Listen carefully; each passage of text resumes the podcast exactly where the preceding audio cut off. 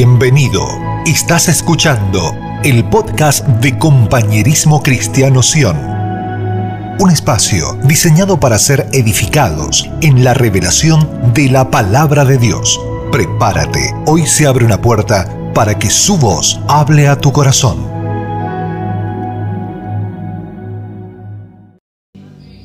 Amén, amén. En esta mañana, antes de venir, ah, pasaba algo muy interesante. Y es que la, la vida que nosotros tenemos como hijos de Dios, o la vida que nosotros estamos buscando tener como hijos de Dios muchas veces, es muy desafiada, es muy desafiada. Ah, veía una, una noticia que me, que me hacía pensar mucho en el futuro de la iglesia, en el futuro de las congregaciones como tal. Y simplemente lo veía y decía, Señor, eh, sigue teniendo misericordia de nosotros. Sigue teniendo misericordia de la iglesia que no va a doblar su rodilla ante otros dioses, sino solamente ante ti, Señor.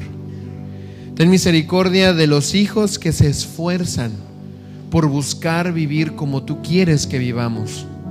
Porque hay mucha persecución hoy en día contra los principios y los valores cristianos. Lo voy a poner así, por las cosas que, que, se han estado soltando. Hay, mucho, hay muchos ataques de violencia, muchos ataques verbales, hay muchas cosas que se han levantado en contra de aquellos que quieren vivir en Cristo y para Cristo. Sin embargo, diga conmigo, sin embargo, esto es necesario. Y lo digo con, con mucho cuidado porque es ahí, es ahí en donde se va a distinguir quién es el hijo, quién es la hija que va a permanecer fiel hasta la muerte. Va a permanecer fiel hasta lo último. Porque qué fácil es vivir en Cristo cuando todo va bien, cuando no hay problemas, cuando no hay dificultades. Pero ¿qué pasa cuando vienen este tipo de ataques? Nuestra fe va a ser sacudida. ¿Qué pasa cuando vienen ofensas a la vida de una persona? Nuestra fe va a ser sacudida. ¿Qué pasa cuando vienen persecuciones? Nuestra fe es ahí que va a ser probada. Entonces, em, oremos, oremos para que el Señor nos permita eh, caminar con determinación y con fuerza, pero sobre todo con fe en Él. Porque Él nos llamó y Él no se equivoca. Voltea al que está a tu lado y dile, Él, Dios, no se equivocó contigo.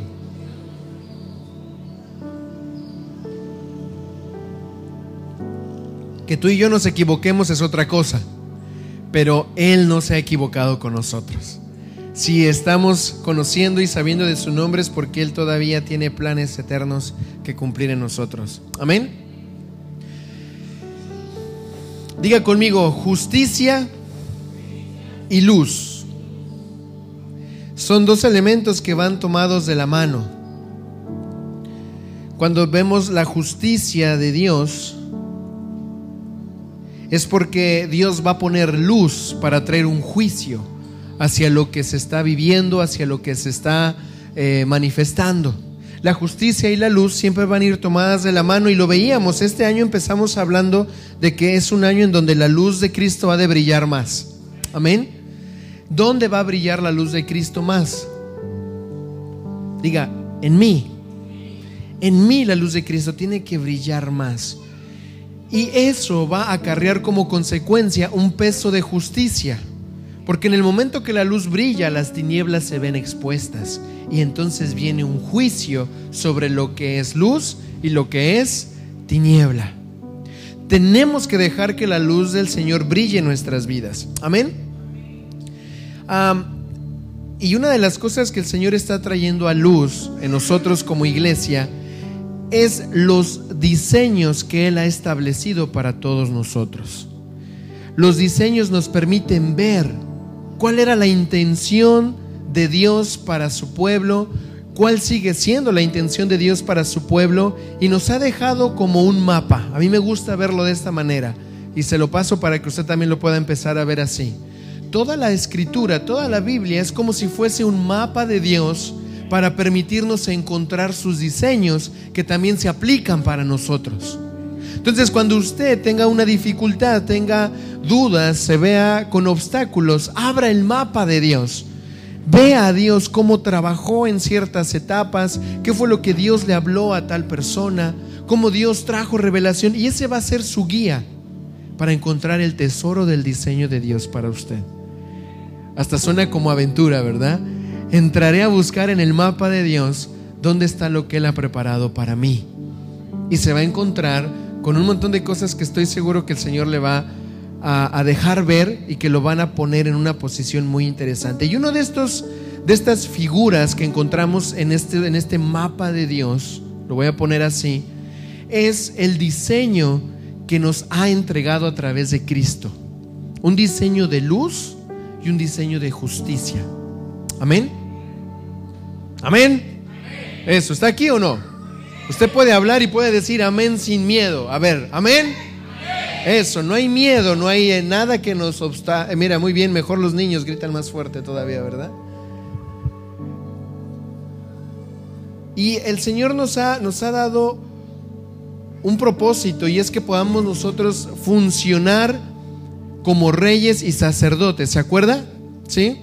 Dios nos ha trasladado de la tiniebla a la luz. Nos ha hecho nación santa, pueblo escogido, estoy parafraseando, ¿verdad? Pueblo escogido por Dios para anunciar las virtudes de aquel que nos llamó de la tiniebla a su luz admirado, admirable, perdón, nos ha constituido, ¿verdad? Para sí un reino de reyes y sacerdotes. Voltea al que está a tu lado y dile, tú eres un rey y sacerdote.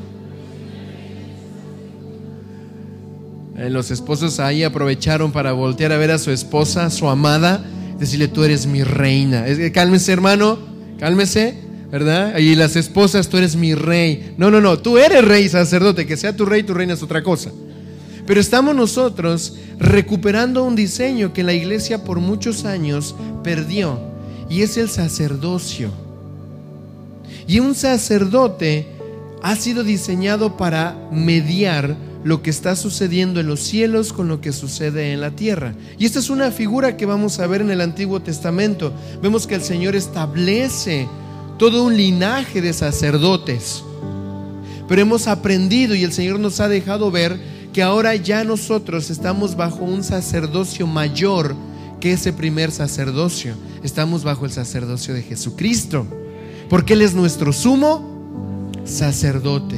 El sacerdocio arónico, lo que se veía en el Antiguo Testamento, usted lo va a poder encontrar en los primeros cinco o siete libros de la Biblia, se va a dar cuenta que había todo un diseño ahí, pero no alcanzó a manifestar toda la plenitud del plan de Dios hasta que vino uno, Jesucristo, quien siendo Él el sumo sacerdote, que no nada más iba a presentar un sacrificio para el pueblo, para redimir al pueblo, sino que él mismo era el sacrificio vivo.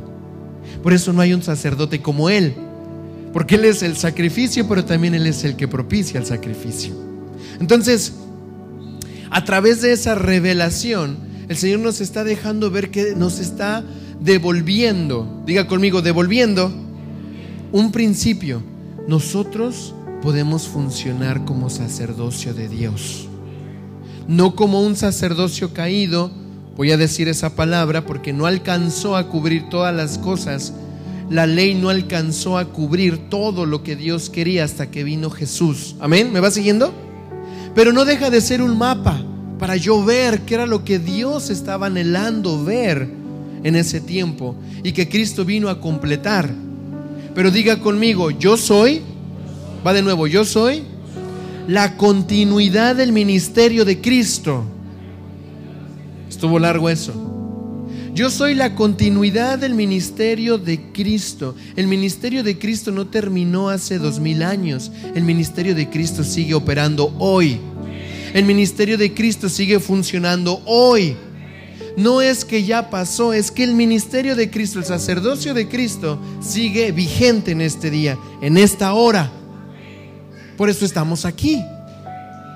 Daniel, pero ¿cómo lo que él hizo? Por eso nosotros hoy, como iglesia, estamos proclamando las verdades que han sido eternas y que son presentes todo el tiempo. El sacerdocio de Cristo sigue latente hasta esta hora. Amén. ¿Me va siguiendo? Y le voy a ir dando más ejemplos para que usted pueda ir viendo. Hoy esta mañana vamos a hablar de algo que es el sacerdocio de luz y justicia. Como le decía, todo lo que veíamos en el Antiguo Testamento es una figura profética que sigue vigente.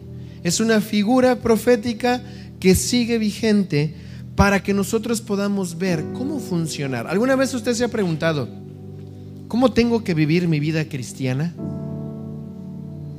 ¿Alguna vez usted se ha preguntado, ¿cómo, cómo debo vivir una vida que agrade a Dios? Si no se lo ha preguntado, debería preguntárselo. ¿Cómo debo vivir una vida que cuando Dios me vea sonría? Que cuando Dios me mire diga, muy bien, ahí va bien mi hijo. Y esta pregunta nos ayuda a ubicarnos, a decir, ¿cómo, cómo Dios quiere que yo viva? ¿Cómo Dios quiere que yo reaccione? Hay muchas personas que dicen, bueno, ¿cómo actuaría Jesús en esta situación? Pero Jesús es Jesús y actuaría como Jesús. Pero usted es usted y hay una batalla entre usted y Jesús. Y aunque sabe cómo reaccionaría Jesús, no es la reacción que terminamos nosotros teniendo muchas veces. Porque quiero reaccionar yo, porque quiero yo hablar, porque quiero yo defenderme, porque quiero yo opinar, porque quiero yo quejarme. Y en el fondo queremos responder como Jesús, pero todavía nos hace falta mucho para vivir como Jesús. Pero sí puedo empezar a ver puntos importantes para decir, ok, este, esta figura de Cristo en la cruz me ayuda a entender algo, el perdón de Dios. Esta figura que yo alcanzo a ver de un Cristo sanando un ciego como Bartimeo me ayuda a ver que tal vez yo estaba ciego y no veía. ¿Sí me va, me va siguiendo?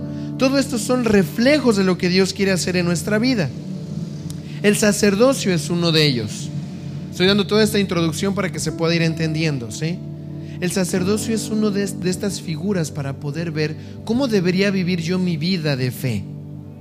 ¿Cómo debería de vivir tu hermano su vida de fe? Hemos hablado que somos luz, que somos árboles de justicia. La siguiente pregunta sería, ahora, ¿cómo manifiesto esto? ¿Cómo funciono en esto? ¿Qué tengo que hacer para yo manifestar esta realidad en Cristo? Número uno, un sacerdocio de luz y de justicia nos ha devuelto y nos da como, como hijos de Dios la capacidad, diga conmigo, capacidad de mediar lo que pasa en los cielos y en la tierra. Esto era lo que hacía el sacerdote, mediaba lo que pasaba en los cielos y en la tierra. Daniel, no es al revés, no es la tierra y los cielos, es que el sacerdocio vino como un modelo de Dios para nosotros. El sacerdocio no es un diseño que nace de la tierra para arriba. El sacerdocio nace de Dios para la tierra. Cuando Dios demuestra su diseño a Moisés, le dice, así como viste arriba, vas a ser aquí abajo. ¿Sí?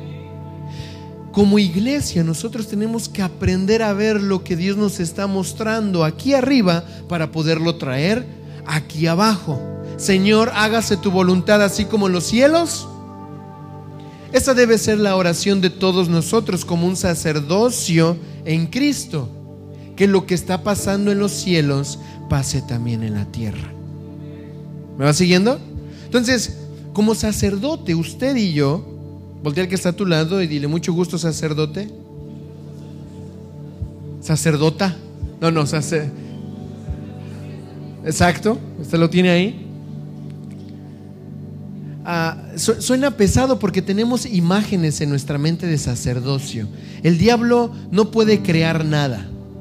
El diablo no tiene la capacidad de formar algo, ¿verdad? Eso es muy bonito porque es así de, ah, ese diablo no puede hacer nada. Pero él puede hacer una cosa.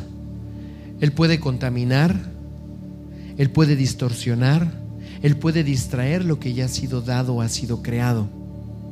Pero hoy en el nombre de Jesús se levanta un sacerdocio a defender los diseños de Dios.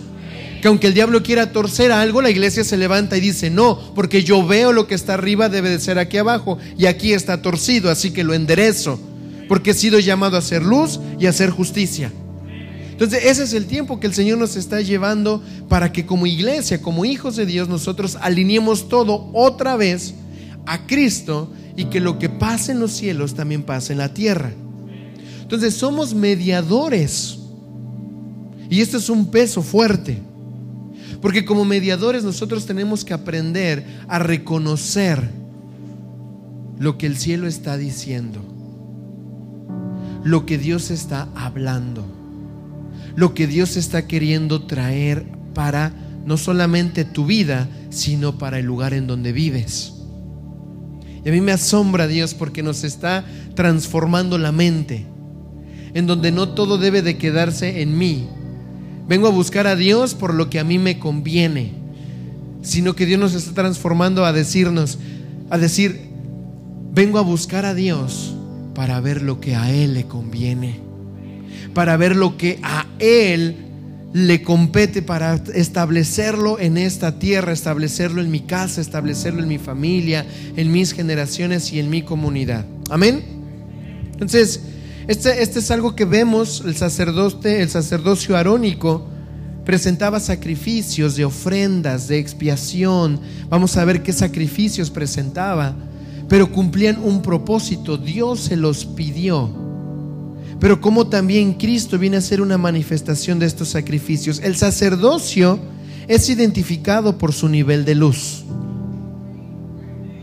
Cualquier persona en el Antiguo Testamento no podía ser un sacerdote. Había características particulares. Esto es algo que nos va a dar un reflejo de lo que necesitamos también esforzarnos por tener, pero que ahora es más fácil porque estamos en Cristo. Y ahora tomamos de Él, bebemos de Él, y lo que antes era difícil y era pesado, ahora para nosotros es de más fácil acceso, pero tengo que tomarlo con responsabilidad. Mi vida tiene que ser una vida de luz para poder conectar los cielos y la tierra. Amén. ¿Va conmigo o no? El Señor establece como sumo sacerdote a Cristo, quien es el más sublime que los cielos. Hay una canción, ¿la ha escuchado? Hecho más sublime que los cielos, porque no hubo otro como Él.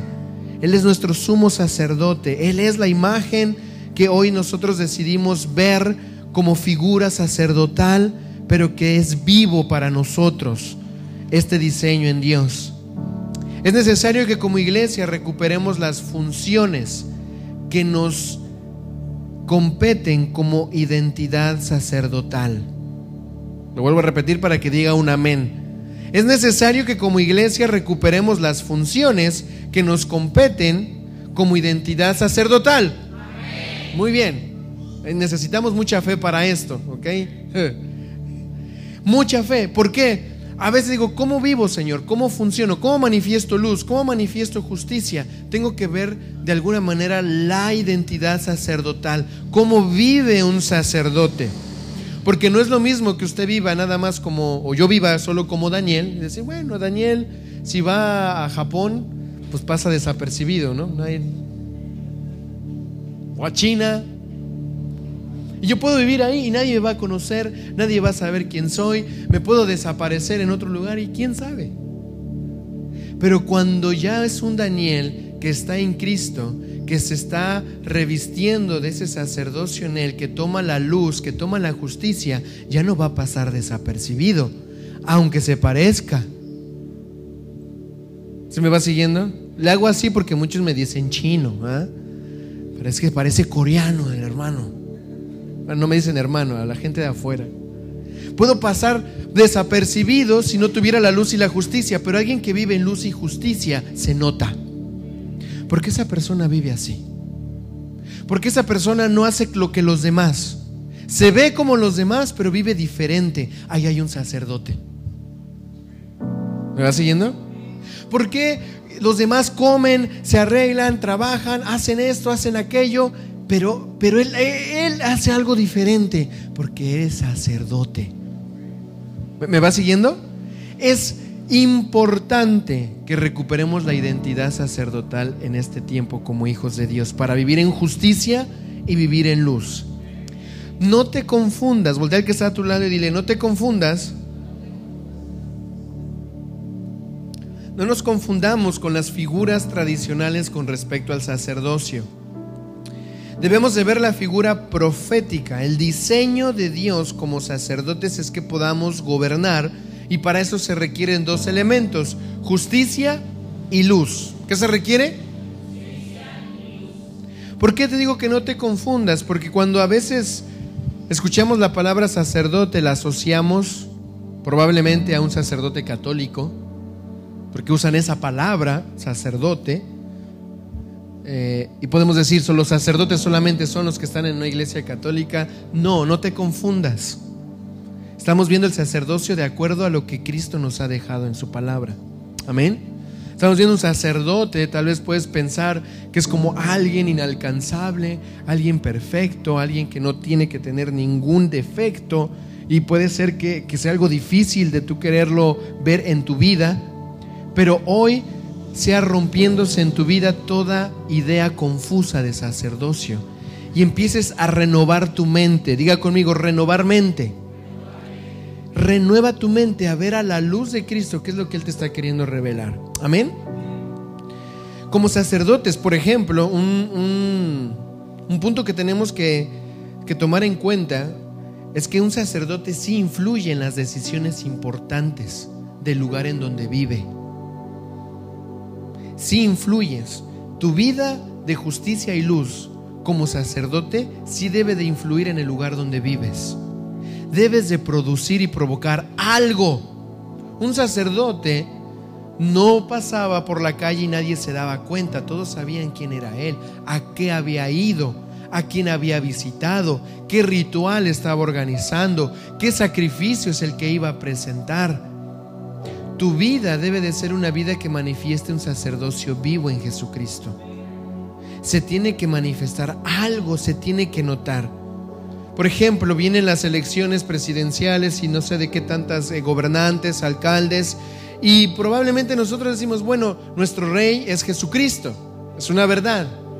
Nosotros no nos metemos en política y lo demás, pero como sacerdotes responsables, mínimamente deberíamos interceder y decirle, Señor, trae la luz sobre esta nación porque no hay autoridad que no sea puesta por ti, Padre. Como sacerdotes somos intermediarios e intervenimos en esta hora, Señor, para que el próximo presidente, el próximo alcalde se llene de temor del cielo. Que no haya corrupción, que no haya maldad, Señor, tú eres por encima de él.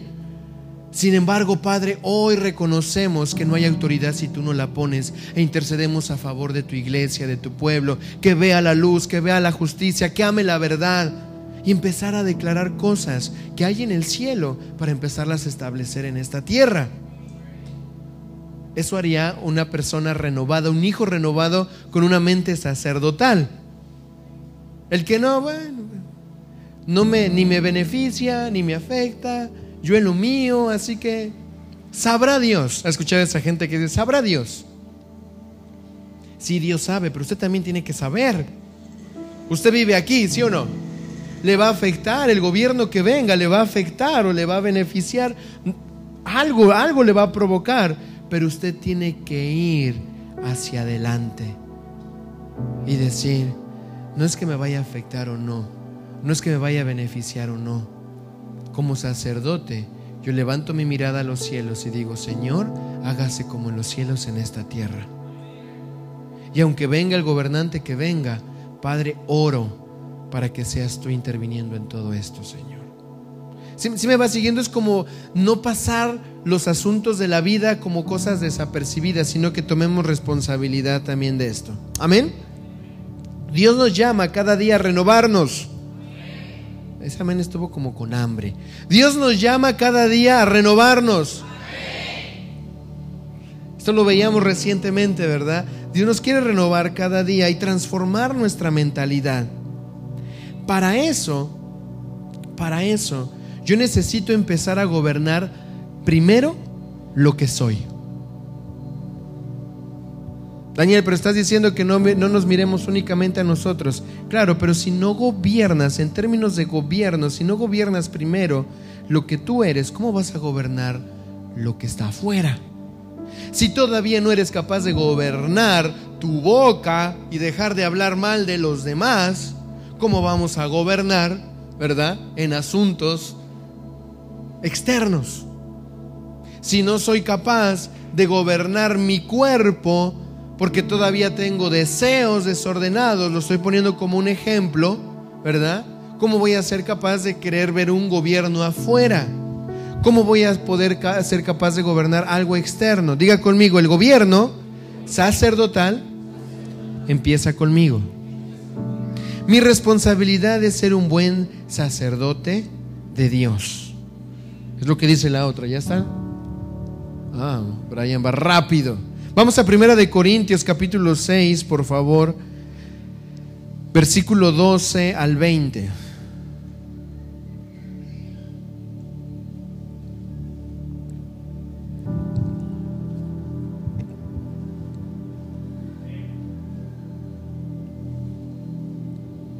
Estamos en un mes muy fuerte, iglesia.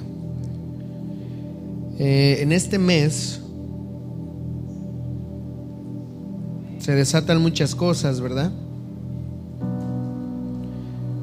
Hay movimientos, hay actividades.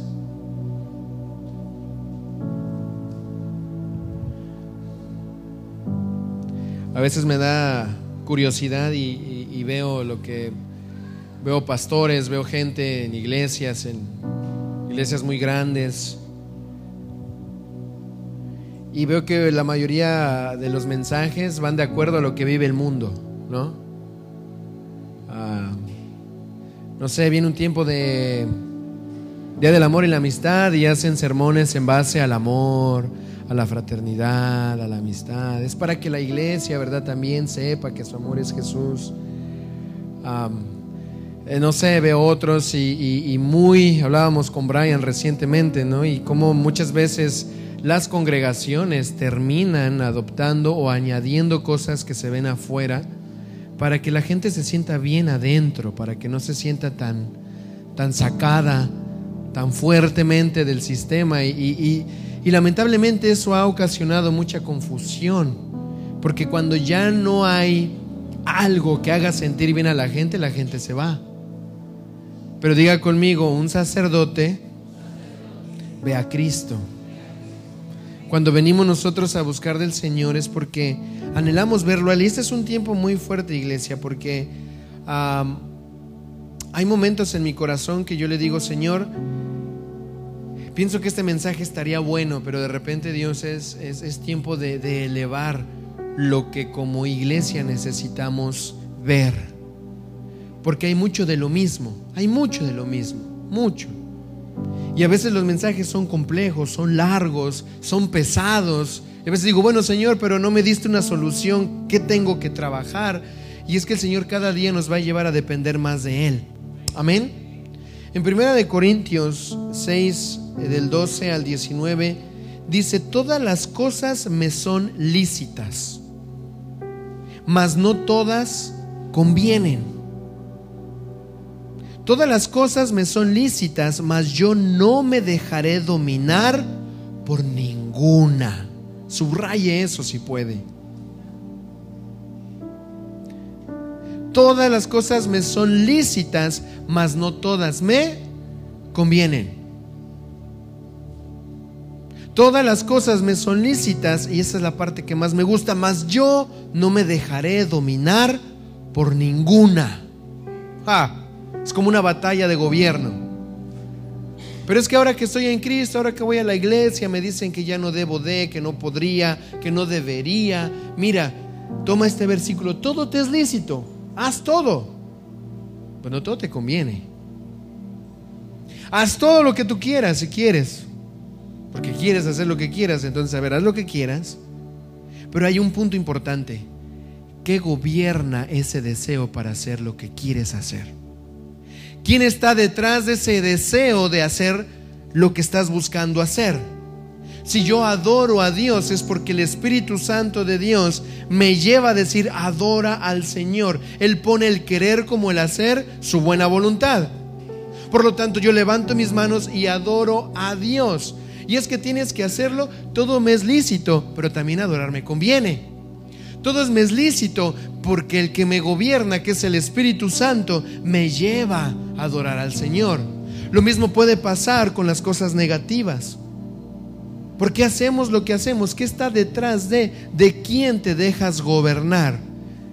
Cuando hay una vida que camina en un sacerdocio de luz y justicia, su gobierno viene del Espíritu Santo.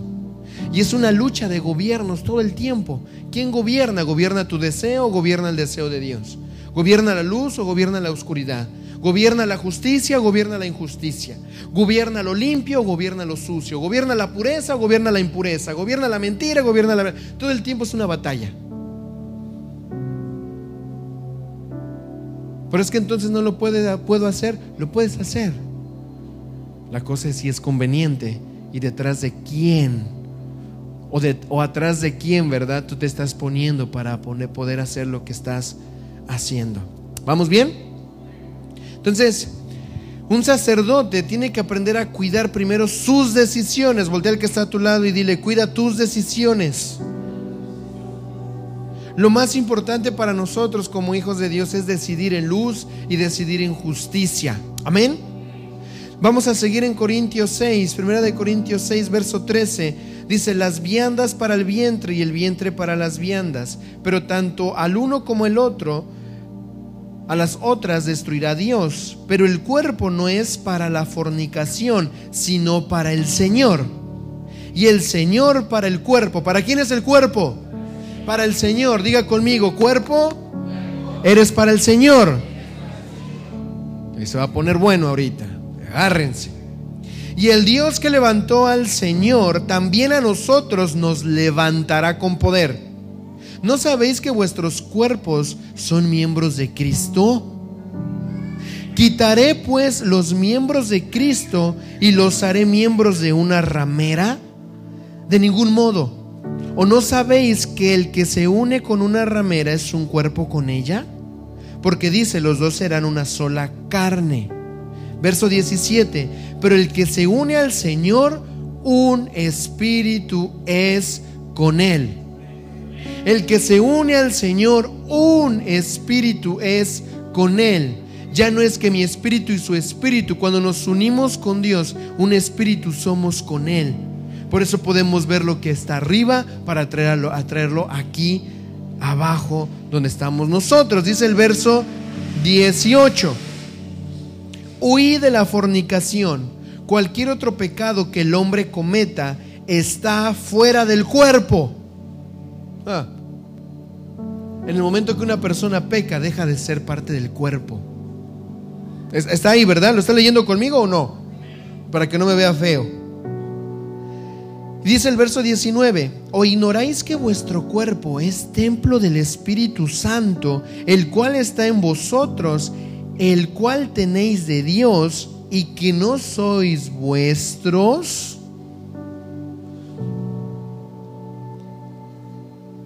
¿Qué? ¿Cómo? ¿Cómo? ¿Cuándo? ¿Qué? ¿O ignoráis que vuestro cuerpo es templo del Espíritu Santo? ¿De quién es templo tu cuerpo? Que ahí, hasta ahí dice que es tu cuerpo. Pero ahí habita el Espíritu Santo, el cual está en vosotros, el cual tenéis de Dios y que no sois vuestros. Tu cuerpo, según este verso, no es tuyo, es de Dios. Y eso tiene que sí o sí cambiar tu manera de pensar sí o sí tiene que renovar tu mente. En tu cuerpo, obviamente, obviamente está tu alma, obviamente todo lo que decidas va a afectar tu cuerpo. Por eso es que hoy es importante recuperar el diseño sacerdotal, porque el sacerdote ministraba en el templo. ¿Dónde ministraba? En el templo. Ver la figura de un templo, había un lugar, ¿verdad? El atrio, lugar santo y lugar santísimo. Ahora el cuerpo que yo tengo es figura del templo donde habitaba la presencia de Dios, pero ahora en mi cuerpo habita el mismo Espíritu Santo. Entonces tengo que ver dónde está mi atrio, mi lugar santo mi lugar santísimo. ¿Me va siguiendo? No, no se pierda.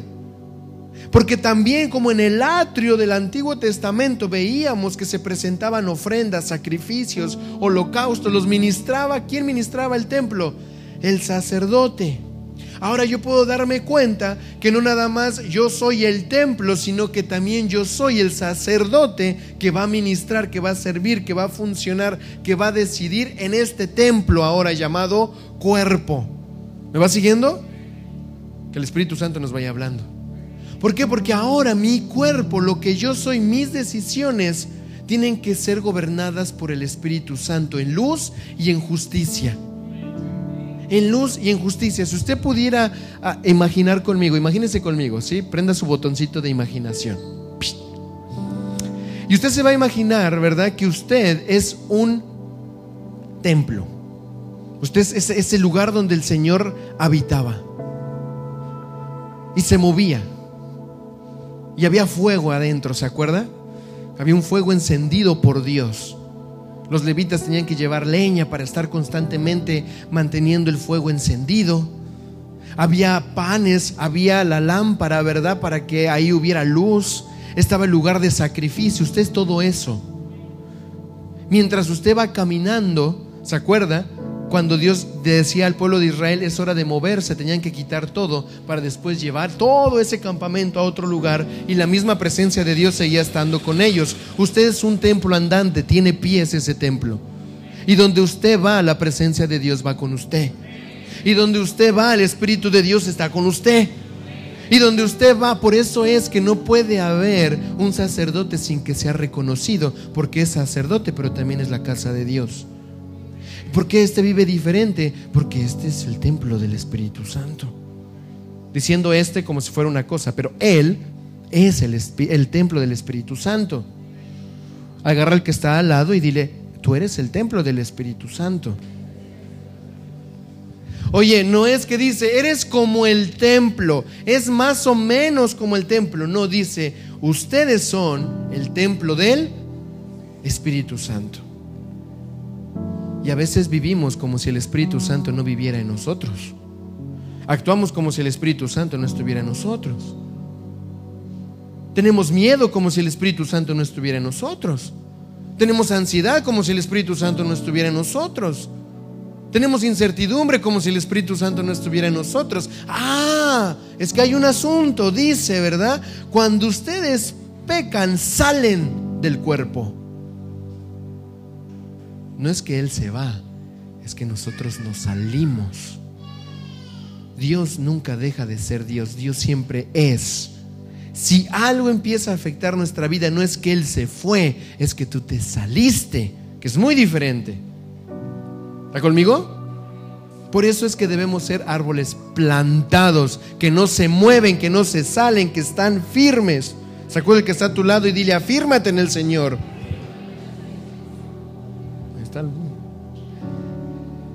Amén. Porque habéis sido, verso 20, porque habéis sido comprados por precio. Por eso ya no te perteneces. Ah. No sé si a Dios le está hablando a usted como a mí, pero, pero es como que eh, ya no te perteneces. Ya no eres tuyo. Agárrate y dile, cuerpito, eres del Señor. Despierta, cuerpito. Templo, Ah, reacciona. Ya no vives para ti, vives para el Señor, porque a precio fuiste comprado.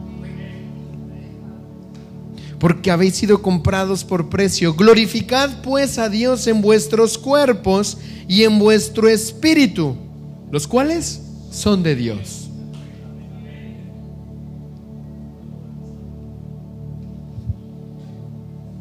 Todo es de Él y para Él. Todo le pertenece a Él. Glorifica con tu cuerpo a Dios y con tu espíritu, porque estas cosas son de Él. Amén. ¿Está conmigo o no? No se asuste. No se sienta mal si no ha venido a vivir como debería de vivir. Para eso la misericordia de Dios hoy se ha renovado. Para que cuando usted salga y tenga esta semana diga, Señor, este cuerpo ya no me pertenece, te pertenece a ti. Lo voy a empezar a cuidar lo voy a empezar a arreglar, voy a empezarlo a humillar. Por eso esta semana vamos a ayunar. Voy a empezar, ¿verdad? A tener una, una vida diferente como tú quieres que yo la viva, porque ya no vivo yo. Ahora entiende por qué Pablo decía, ahora Cristo vive en mí y lo que vivo lo vivo en la fe del Hijo de Dios. Pero ¿por qué no compagina lo que dice la escritura con la vida que tengo? Porque hemos visto este sacerdocio y este nivel de luz y justicia como algo lejos o algo aparte de nosotros. Pero hoy en el nombre de Jesús se te ha revelado que estos diseños se cumplen en ti, vienen a ser uno en ti. Tú puedes ser luz, puedes ser justicia, puedes ser un sacerdocio como tanto puede ser el templo. ¿Por qué? Porque a precio fuiste comprado. Eres de Dios. Eres de Dios. ¿Está conmigo? Di conmigo, el cuerpo es para el Señor. Cuando usted descanse en el Señor, descanse para Él. Dios no quiere hijos cansados, quiere hijos renovados. Y si alguno está cansado, dice, ven otra vez porque te saliste de mí. Mi hijo, te cansaste porque te saliste de mí. Ven a descansar en mí. Yo te quiero renovado, te quiero con fuerzas nuevas para cumplir el propósito que tengo para ti. Amén. Los sacrificios no han cambiado cambió el sacerdocio. ¿Por qué digo esto? Porque así como un sacerdote ministraba y tenía diferentes formas de vivir un sacerdocio en ese tiempo, los, los sacrificios siempre se mantuvieron de, la igual, de igual manera. Jesús es el Cordero Pascual. ¿Está conmigo? Él es el Corderito que fue entregado por nosotros. Jesús, ¿verdad? Viene a hacer ese sacrificio también. Hay un, sacrificio y vamos a ver, para que me vaya entendiendo, hay cinco tipos de sacrificio. El primero es el sacrificio por los pecados. Todos estos sacrificios Cristo los cumplió. Él fue molido y muerto por nuestros pecados. Él fue el sacrificio y él mismo es el que propicia el sacrificio. Hay un sacrificio expiatorio que va a librar el la culpa o el pecado de otros. Jesús hizo eso en la cruz, pagó por el pecado de otros. Ese sacrificio seguía ahí. Hay el sacrificio de consagración. Porque Jesús no tuvo pecado, por eso pudo entregar su vida en la cruz para volverla a tomar. Porque no había pecado que lo detuviera él en el infierno. Él es el sacrificio de la consagración pero también el que lo propicia. ¿Va conmigo? Está el sacrificio de cereales, siendo Jesús nuestro trigo, el pan que descendió del cielo para darse a nosotros. No solamente Él es el pan del cielo, sino que también Él se presenta como un sacrificio de cereales. Él es el sacrificio de la paz. Mi paz os dejo, mi paz os doy. No como el mundo la da. Entonces, vuelvo a la de atrás. Los sacrificios no han cambiado. Cambió el sacerdocio. Ya no los propició un sacerdote arónico. Todo el modelo del sacerdocio arónico fue el modelo que crucificó a Jesús. No sé si usted se acuerda. Caifás, todo el Sanedrín, todos ellos con vestiduras sacerdotales, todos ellos con una amplia ley que cumplir. Cuando vieron a Cristo, cuando vieron la luz y la justicia del Hijo de Dios, quien iba a ser levantado como un sumo sacerdote, no lo reconocieron y lo terminan, ¿verdad?, ejecutando.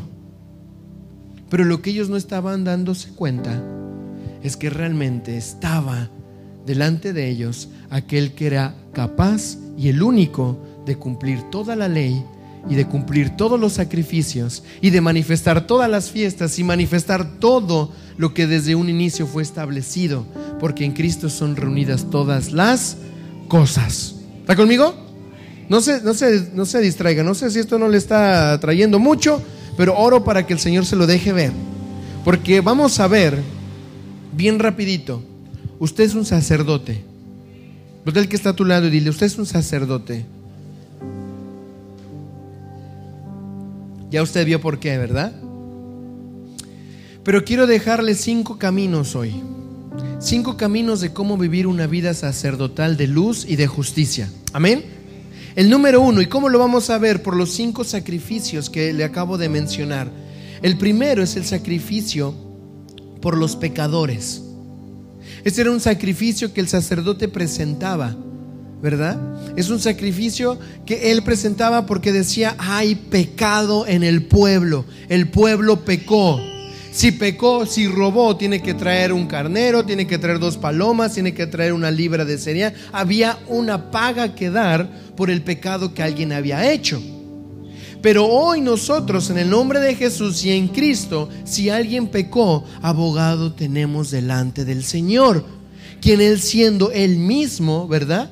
Viene a ser puesto para perdón de nuestros pecados. Pero ¿qué tienes que hacer tú? ¿Qué tengo que hacer yo como sacerdocio ahora en Cristo? reconocer tus pecados. No podía haber perdón de pecados si no era reconocido el pecado. El sacerdote no le podía decir qué traer si el que había pecado no le dice de qué había pecado. Cuando usted viene a conocer a Jesús, usted no puede decir, Señor, perdóname por todo. Cuando alguien es confrontado por el Espíritu Santo, alguien le dice, Señor, perdóname porque pequé, robé, maté, hurté, defraudé, adulteré, mentí. Y cuando alguien confiesa su pecado, encuentra el perdón en Cristo de ese pecado. Por eso es importante que tenemos que ser específicos cuando vayamos a pedirle perdón a Dios por algún pecado. Que a veces somos muy todólogos, ¿no? Señor, te pido por todo, amén. Padre, perdóname por todo. ¿Qué, ¿Qué es todo? ¿Qué hiciste mal? ¿En dónde te equivocaste? ¿En dónde fallaste? ¿En dónde tuviste un error con Dios? ¿En qué momento te saliste de Él? Abogado tenemos delante del Señor, porque es el Señor el que perdona nuestros pecados. El sacerdocio, ¿verdad? Que viene a presentar un sacrificio por los pecados, reconoce el pecado. Es un sacerdote que no solamente lo reconoce, sino que confiesa sus pecados. Voltea al que está a tu lado y dile, tienes que aprender a confesar. confesar no es más que traer luz, hablar de lo que sabes que tienes que hablar, que tienes que arreglar delante de Dios. Hoy le grité a mi esposa. Hoy vi algo que no tenía que ver. pastor, pastora, hoy subió ira en mi corazón. Tenía muchas ganas de pegarle a alguien. ¿Y sabes qué? Dios perdona tu pecado, pero tienes que reconocerlo y tienes que confesarlo. Amén. ¿Me va siguiendo? Este es un sacerdote, reconoce y confiesa su pecado. Un sacerdote santifica su alma. Voltea al que está a tu lado y dile, santifícate. Pero dile así como, como regañándolo, santifícate. alguien que se santifica, ¿verdad? Es alguien que se aparta, alguien que se separa, alguien que no se mezcla con el pecado. Un sacerdote vive constantemente santificándose delante de Dios. Santificación es que tú te puedas presentar delante de Él y decirle, Señor, aquí está mi alma, examina en mí Prueba en mí y mira si no hay camino de perversión. Mírame, Señor, aquí estoy. Dios no va a rechazar un corazón contrito y humillado. Dios no está buscando a los perfectos, Dios está buscando a los imperfectos para perfeccionarlos en Cristo. Dios no está buscando a los sanos, Dios está buscando a los que están enfermos para darles sanidad. Dios no nada más está diciendo, a ver, ¿quién está bien bonito y bien arregladito para usarlo? Él está buscando quién está humillado, quién reconoce su condición dependiente de mí para yo poderlo levantar y poderle decir, aquí estoy como tu Padre. ¿Quién se reconoce que no es dueño de sí mismo, sino que es mío? Aquí está, lo voy a levantar, porque este es mi Hijo y no lo voy a dejar solo. ¿Me va siguiendo? Se santifica, no está, no está viviendo como los demás. El sacerdocio, alguien, el, sacerdote, perdón, que ofrecía sacrificio por los pecados, practicaba el pedir perdón. Cuando vemos la figura sacerdotal que traían todos los pecados, todos las, perdón, todas las los sacrificios que iba a presentar, los presentaba en en el atrio, en el altar, los traía ¿verdad? Los quemaba y después de que los quemaba, decía una declaración, tus pecados son perdonados. Tus pecados son perdonados, pero había un asunto. Él primero tenía que presentar un sacrificio para perdón de sus propios pecados.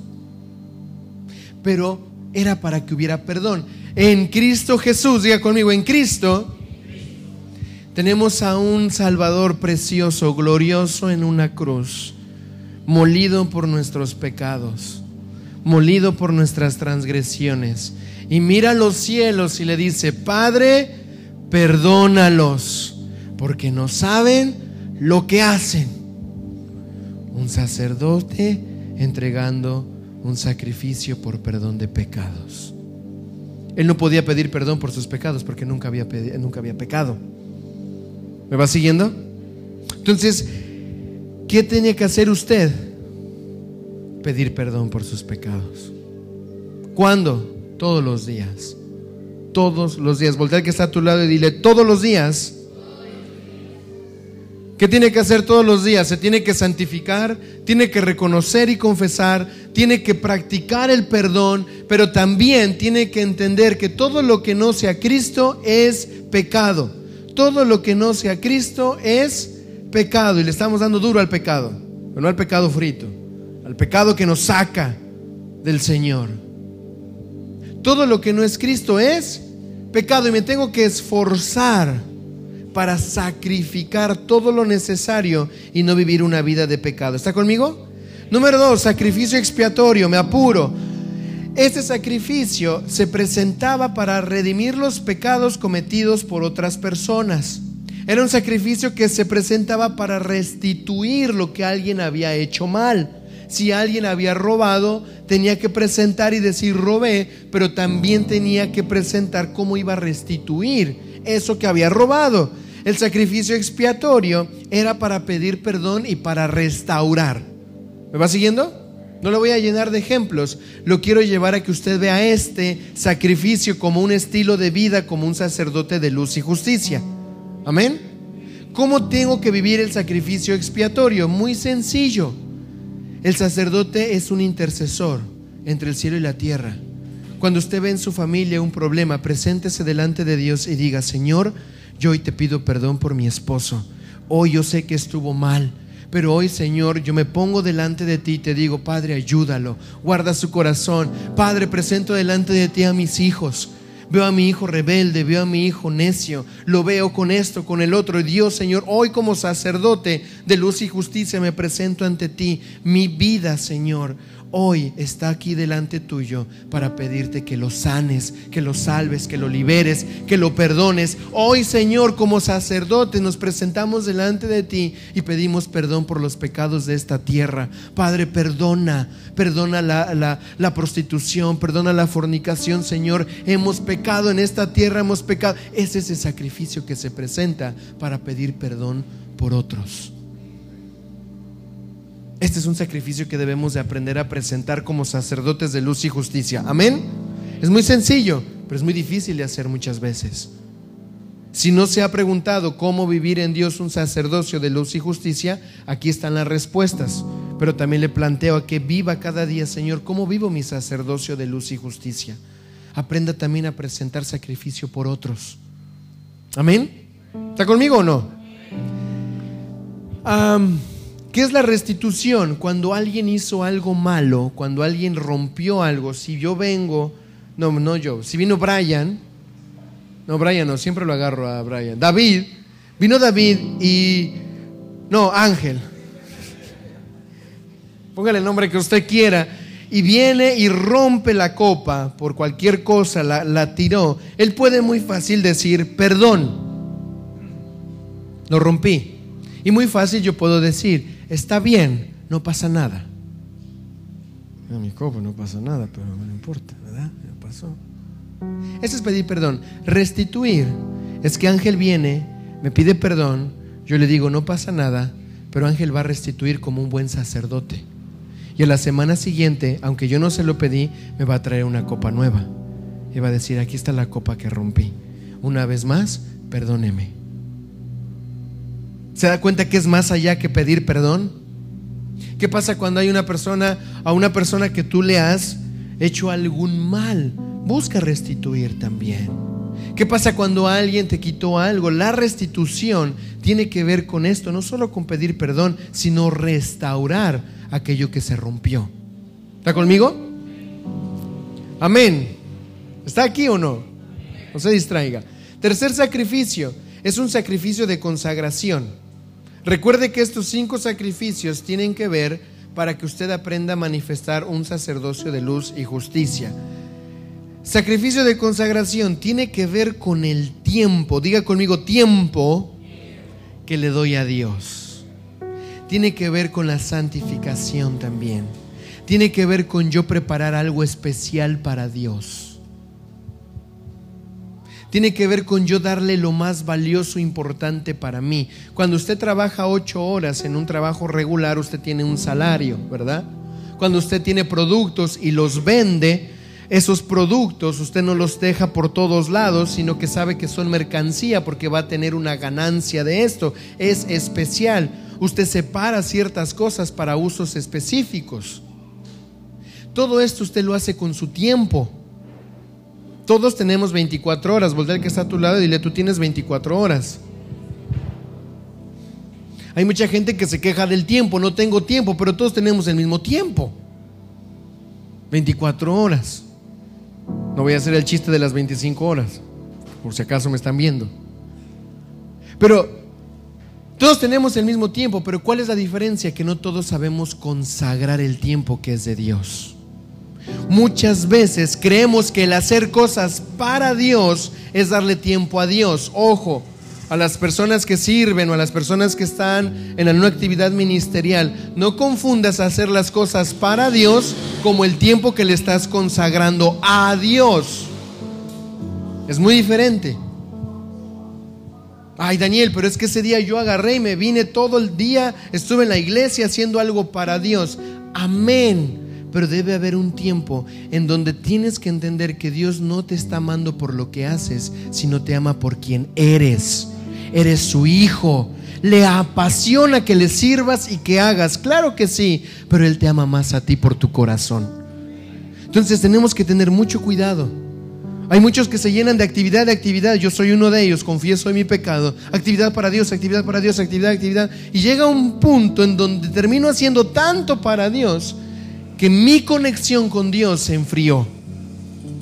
¿Y por qué? ¿Cómo me doy cuenta? Ya me enojé, ya grité, ya regañé, ya me cansé, ya me frustré y dejo de gustar, de degustar el servirle a Dios. ¿Por qué? Porque ya me separé de la fuente.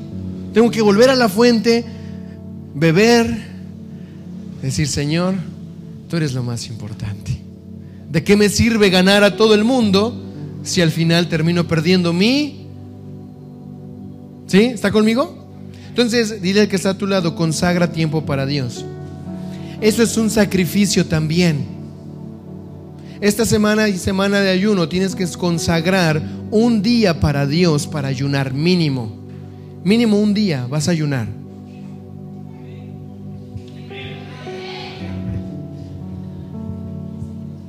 Voy a, voy a, pensar que es que el Espíritu se va tomando su tiempo para hacerte ver, ¿verdad? ¿Eh?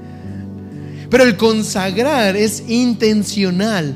El miércoles ayuno de 6 de la mañana a 6 de la mañana del otro día. Ayuno ese día, consagro ese tiempo para Dios, porque soy un sacerdote de luz y justicia. Soy un mediador entre el cielo y la tierra. Soy la casa del templo del Espíritu. Soy la casa del templo, no. Soy el templo del Espíritu Santo. El Espíritu Santo está en mí. Soy un sacerdote que va a ministrar a Dios si se la creyera en serio, sería otro. Si usted se la creyera como dice la escritura, viviría de otra manera. Pero diga conmigo, hoy cambio mi forma de pensar y tomo este diseño para mi vida. ¿Está conmigo? A me apuro, sacrificio de cereal tiene que ver con presentar ofrendas de gratitud. Alguien ingrato es un falso testigo. El agradecimiento conecta tu alma con el Señor. Ser agradecido no es lo mismo que agradecer. Las ofrendas de cereales tenían que ver en, el, en, el, en este modelo anterior ¿verdad? Con presentar primicias, presentar granos, presentar semillas, presentar frutos como un acto de agradecimiento a Dios, porque Dios es el que hace llover sobre buenos y malos, porque Dios es el que nos dio la tierra y el fruto de la tierra le pertenece a Él y presentaba le presentaban al sacerdote las ofrendas de cereales como una señal de agradecimiento a Dios. Jesús se presenta a sí mismo ¿verdad? Como esa ofrenda grata delante de Dios. Entonces, ¿qué tiene que usted hacer? Usted, ¿Qué usted tiene que hacer como un sacerdote de luz y justicia? Agradecer. Agradecer. Gracias, Señor. Dice tu palabra que ni un cabello se cae de mi cabeza, Señor, sin que sea tu voluntad. Padre, gracias, Señor porque tú enderezas mis pasos, Señor, pones luz en mi camino. Gracias, Señor, porque tu diestra de justicia me sostiene, no me dejas en ningún momento. Padre, gracias porque cuando miro los cielos, Señor, me anuncian la obra de tus manos y los cielos cuentan la gloria de... Me lleno de agradecimiento. Esa es una ofrenda de un sacrificio, perdón, de un sacerdote que se presenta agradecido a Dios todo el tiempo. El que es ingrato es un falso testigo, no reconoce lo que está pasando, se queja. Voltea al que está a tu lado y dile, ten cuidado de quejarte. Es más fácil quejarse que agradecer. No es lo mismo solamente decir gracias, Señor. Ya dijiste gracias, ya dije gracias. ¿Han visto a los niños que les enseñan a decir gracias? ¿Cómo se dice? Gracias. ¿Cómo se dice? Gracias. Trabajamos con niños, ¿verdad? Recién estamos en una comunidad nueva y son diamantes en proceso, para no usar la otra palabra. Niños muy, muy tremendos. Me recuerdan a muchos niños y después digo, Señor, tú haces todo posible.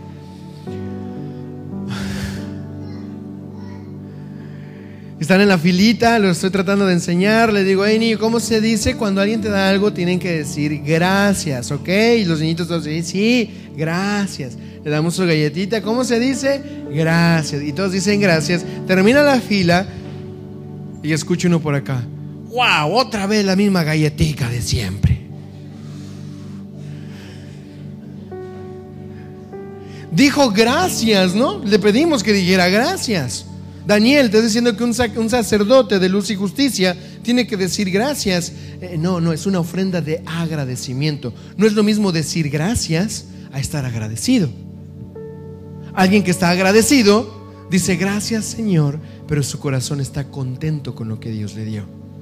¿Está conmigo? No sea como ese niño que diga gracias Señor por este día de iglesia. Daniel otra vez a las 12, no, que se pare la predican dos, tantos predican. No, tenga un corazón agradecido. Si se ríe es porque lo agarré por ahí, ¿verdad? Sacrificio de paz, último sacrificio de los que presentaba un sacerdote.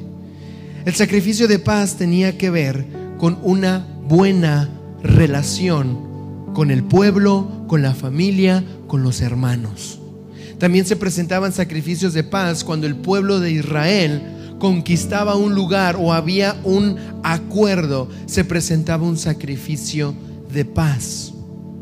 Voltea al que está a tu lado y dile, tú eres mi hermano. Dile, tú eres importante para Dios. Ahora voltea y dile, tú también. El sacrificio de paz tiene que ver con honra y compañerismo. Un sacerdote ministra la paz. Dice la palabra, ¿verdad? Leíamos, bienaventurados los hacedores de paz o los pacificadores, porque ellos serán llamados hijos de Dios. Alguien que procura la paz se manifiesta como un hijo de Dios. Si yo tengo algo en, contra de Brian, yo tengo que venir y decirle, Brian,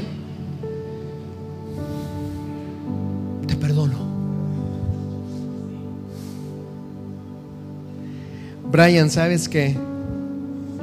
Vamos a establecer paz. Me sentí mal por cómo te hablé el otro día. Tú pones un ejemplo. Yo le hablo bien a Brian. Y vamos a establecer un momento de paz. ¿Sabes que Te invito a comer el miércoles a mi casa. A Brian, ¿a dónde se meten todos, verdad? Okay y hasta establezco, algo me cuesta volver a tener una buena relación con Brian y procuro mi relación con él y pago un precio para tener una buena relación con él y busco tener la intención de establecer paz con mi hermano. ¿Por qué? Porque sé que es importante como sacerdote. Ojo, eso es para la mentalidad de un sacerdocio de luz y justicia. Si tú le dices esto a alguien del mundo, te va a dar una patada, así que paz ni qué paz, me debe me tiene que esto, yo nunca más lo voy a perdonar, nunca más le voy a hablar, pero como hijos de Dios decimos, sea la luz, y nosotros empezamos a trabajar en una cultura sacerdotal de luz y justicia que establece paz, porque yo soy un hijo de paz. Amén. Entonces, cuando usted tenga una dificultad con una persona, con alguien del cuerpo, no lo deshonre murmurando, hablando mal de él o de ella. Establezca la paz. Busque la paz con sus hermanos. No discuta. Somos todos con diferentes personalidades, con diferentes dones. Honro a mi hermano por su don. Si yo sé que mi hermano eh, hace pan, ¿verdad? Y le compro una funda de pan, yo honro a mi hermano pagándole el precio que es. No lo deshonro diciendo, ah, pero venga acá, somos hermanos en Cristo, dame dos funditas al mismo precio. Mira qué.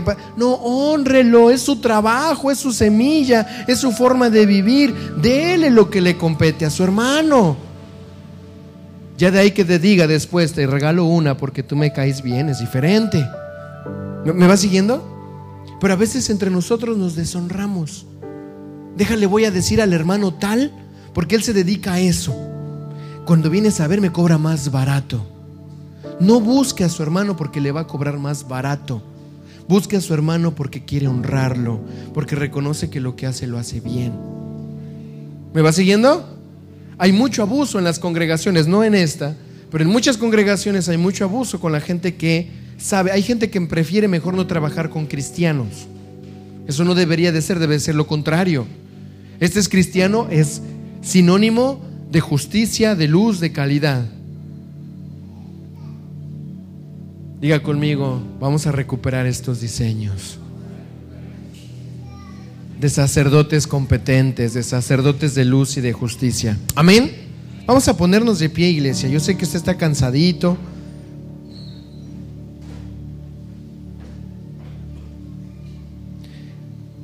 Espero que haya notado todos estos sacrificios que hay, porque esto nos va a ayudar a estar teniendo un estilo de vida alineado a Dios. Cada día de su vida tiene que presentar estos sacrificios delante del Padre como un sacerdote. Amén. Cada día, preséntese delante de Dios y dígale, Padre, he pecado en esto. Reconozca sus fallas. Deje de ser soberbio, deje de ser orgulloso. Algo, algo, dígale al Señor, ¿qué hice?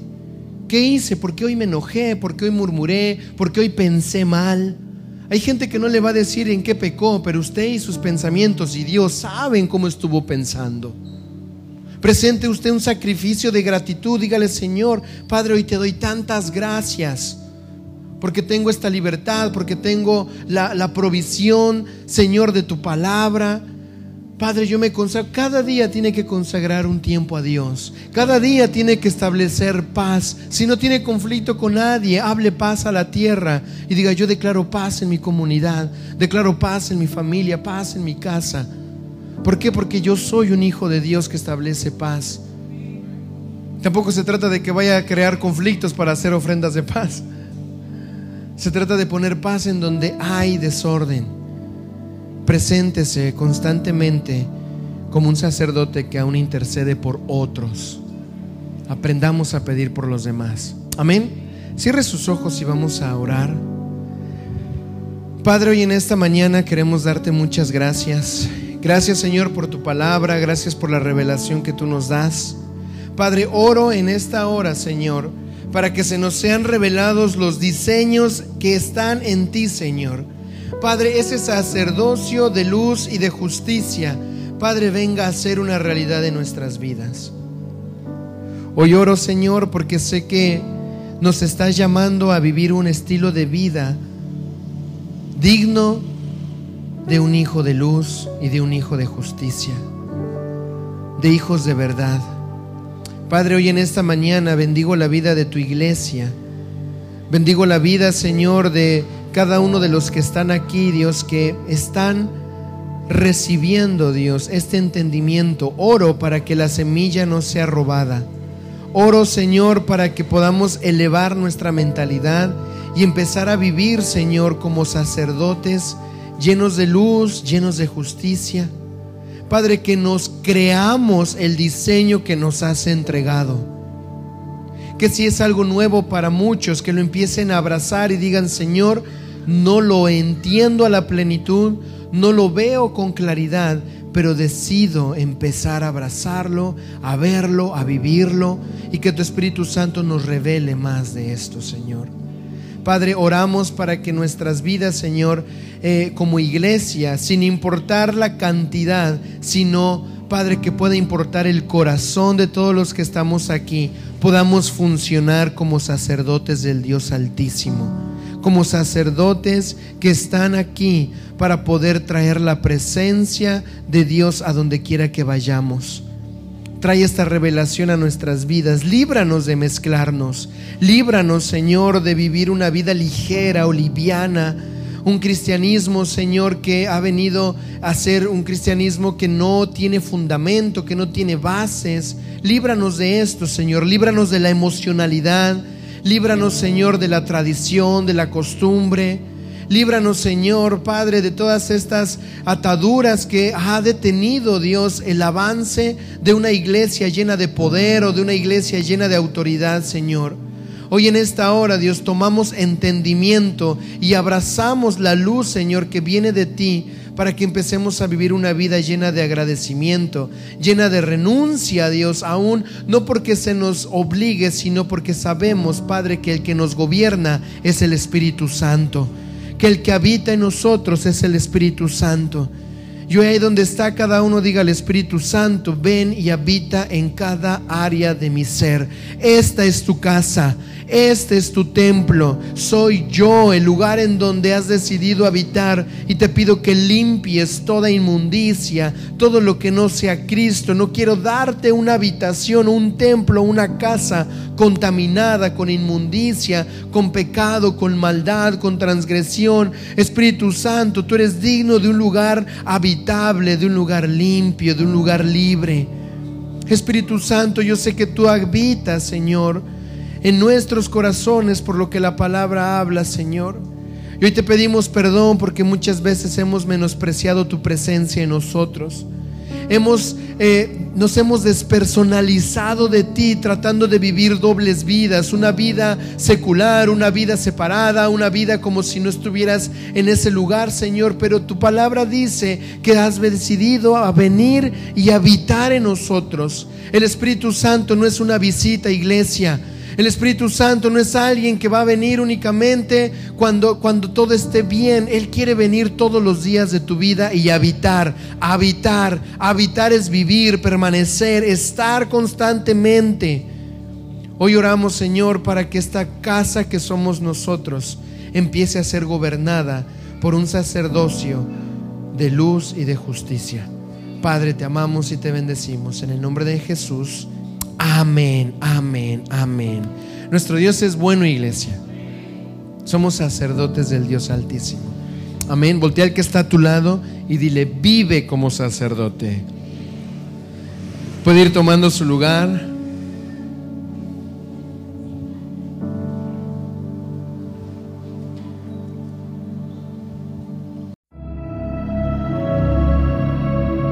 Si lo que acabas de escuchar fue de bendición, te invitamos a compartirlo y que nos volvamos a encontrar en un nuevo podcast de Compañerismo Cristiano Sion. Hasta la próxima.